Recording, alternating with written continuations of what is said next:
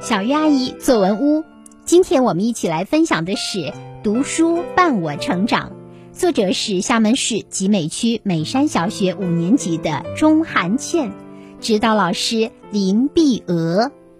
在我还不识字时，妈妈就开始给我读书。当时我最喜欢的是格林童话，其中很多故事都走进了我的梦乡，为我的生活增添了许多乐趣。上一年级时，我开始读一些绘本，不经意就沉浸其中。读二年级时，我终于能够自己独立把一本书看完了，好不开心。三四年级时，我迷上了动物小说，整天捧着它们爱不释手。升入高年级了，我开始全面的阅读各种类型的书，如散文、科普、科幻等。书籍让我增长了知识，聪明了不少。记得妈妈第一次带我去图书馆借书，看到浩如烟海的书籍就在眼前，我很激动。从此，我便一发不可收拾，总往这跑。翻开一本叶圣陶的《稻草人》，细细品读，我如痴如醉。其中，傻子讲述了孤儿傻子的故事。师傅让他和大师兄连夜锯木头，他让大师兄去睡觉，自己锯，一直锯到天亮。捡到了一包银元，他一直等到深夜，物归原主。大家都以为他是傻子。后来，王国被邻国打败，国王悲痛欲绝，傻子却愿用自己的生命去换取老百姓的幸福生活。由此，国王懂得了和平的重要性。傻子之所以傻，是因为他有一颗纯洁善良的心。这六年来，书籍陪伴着我成长，为我的生活增添了无穷无尽的乐趣，也让我明白了许多人生道理。好的，这就是发表在《快乐语文》杂志上的作文《读书伴我成长》。接下来，我们有请叶山老师来点评这篇作文。同学们，说起书，我们再熟悉不过这几句从小背到大的。关于书籍的名言：书籍是人类进步的阶梯，书籍是全世界的营养品，书犹药也，善读可以医愚等等。从古至今，从国内到国外，我想每个人对书籍都有一种特殊的依恋感吧。只不过呢，依恋的类型有所不同。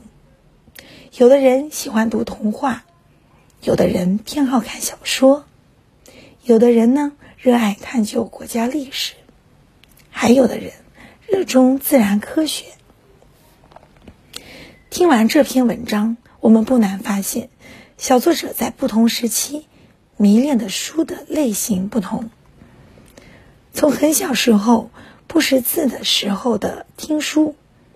到一年级开始自己看书，从童话绘本，再到故事小说、散文、科普，又或者是科幻，眼前的每一幕啊，都像一帧电影画面。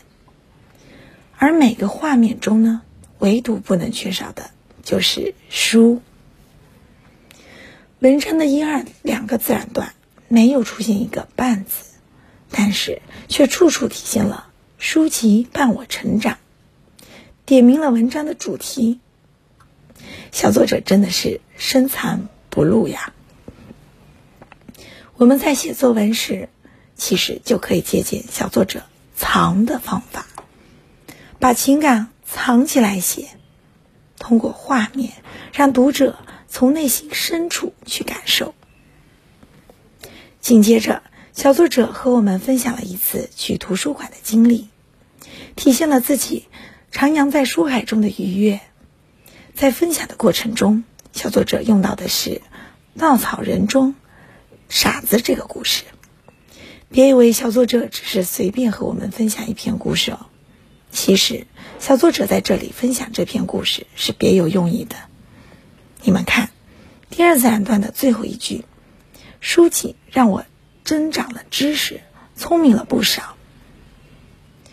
以及文章的最后一段，这六年来，书籍伴我成长，为我的生活增添了无穷无尽的乐趣，也让我明白了许多人生道理。小作者分享的故事就夹在这两句话的中间。同学们，你们看明白了吗？